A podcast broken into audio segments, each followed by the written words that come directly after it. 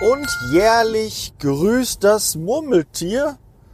Ja, oder eher der Daniel. Ähm, was haben wir dieses Jahr, was habe ich dieses Jahr im Gepäck für dich als Weihnachtskalender?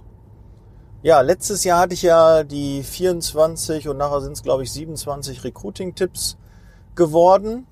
Und dieses Jahr möchte ich gerne, und da starte ich schon mit der ersten Folge jetzt gleich, möchte ich dich motivieren, weil ich weiß, gerade dieses Jahr ist extrem anstrengend mit all seinen Gegebenheiten.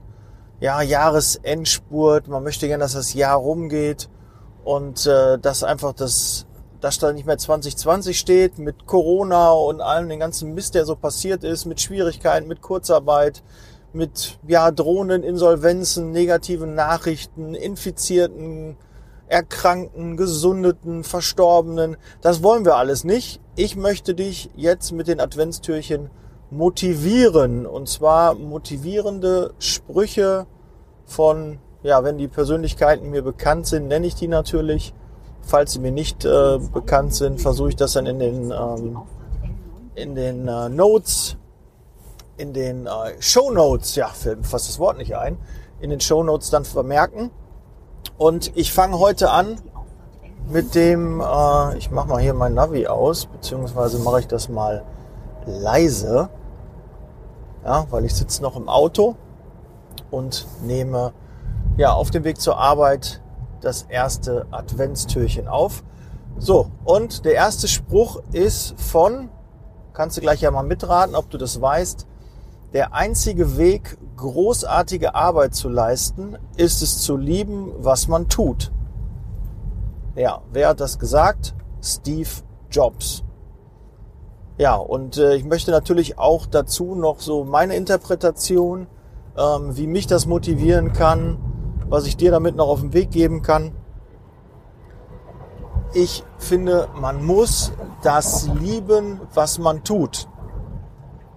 Und gerade in der Zeitarbeit, wenn du nicht hinter der Zeitarbeit stehst und sagst, ach ja, Vermittlung, Personal und ja, Überlassung und mit Kunden und Bewerbern, die zu überzeugen, zu motivieren, zu Mitarbeitern zu werden, zu dem Einsatz zu fahren, ähm, Gas zu geben, ja, dann bist du nicht richtig in dem Job. Und dann dürfen wir uns auch nicht wundern, wenn die Zeitarbeit einen schlechten Ruf bekommt, wenn da extrem viele in dem Bereich arbeiten, die darauf keinen Bock haben. Es wird keiner zur Arbeit gezwungen. Man kann, es ist eine, eine freie Wahl. Klar kann man sich das nicht immer aussuchen, wo, was, wie.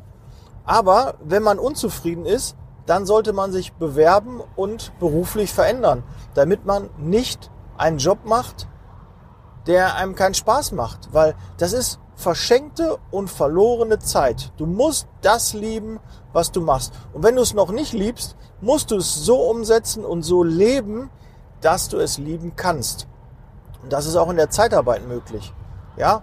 Geh in ein ordentliches Unternehmen, sprich mit deinem Vorgesetzten, wie du dir Zeitarbeit vorstellst, wie du das umsetzen möchtest, wie würdest du dich dabei wohlfühlen und wenn du das machst und dein Chef dann sagt, okay, dann lebt das so, weil du ihm auch klar vermitteln kannst, dann werde ich erfolgreicher sein, weil klar, wenn ich etwas liebe, was ich tue, dann werde ich das einfach auch besser ausüben. Das wird der Bewerber, der Mitarbeiter, der Kunde wird das merken, die Kollegen werden das merken, mein Umfeld wird das merken, mein Partner, meine Partnerin wird das merken, meine Familie.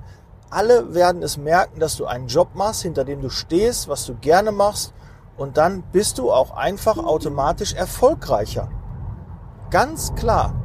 Ich habe schon ein paar Mal erzählt, wenn du irgendwo, du kommst in einen Laden rein, in ein Geschäft rein, in ein Restaurant, in, in ein Hotel und du kriegst innerhalb von Bruchteilen von Sekunden mit, ob da ein zumindest schlechtes Betriebsklima ist oder auch ein gutes Betriebsklima. Das merkt man einfach.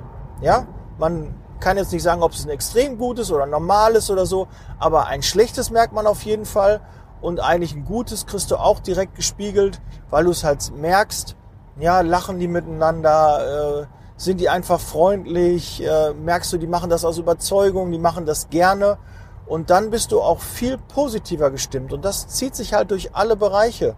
Ja, deine Kunden, deine Mitarbeiter, deine Bewerber, die werden das merken, wenn es dir Spaß macht und werden lieber bei dir unterschreiben, werden lieber bei dir anrufen, werden lieber Mitarbeiter bei dir, kommen lieber zum Vorstellungsgespräch.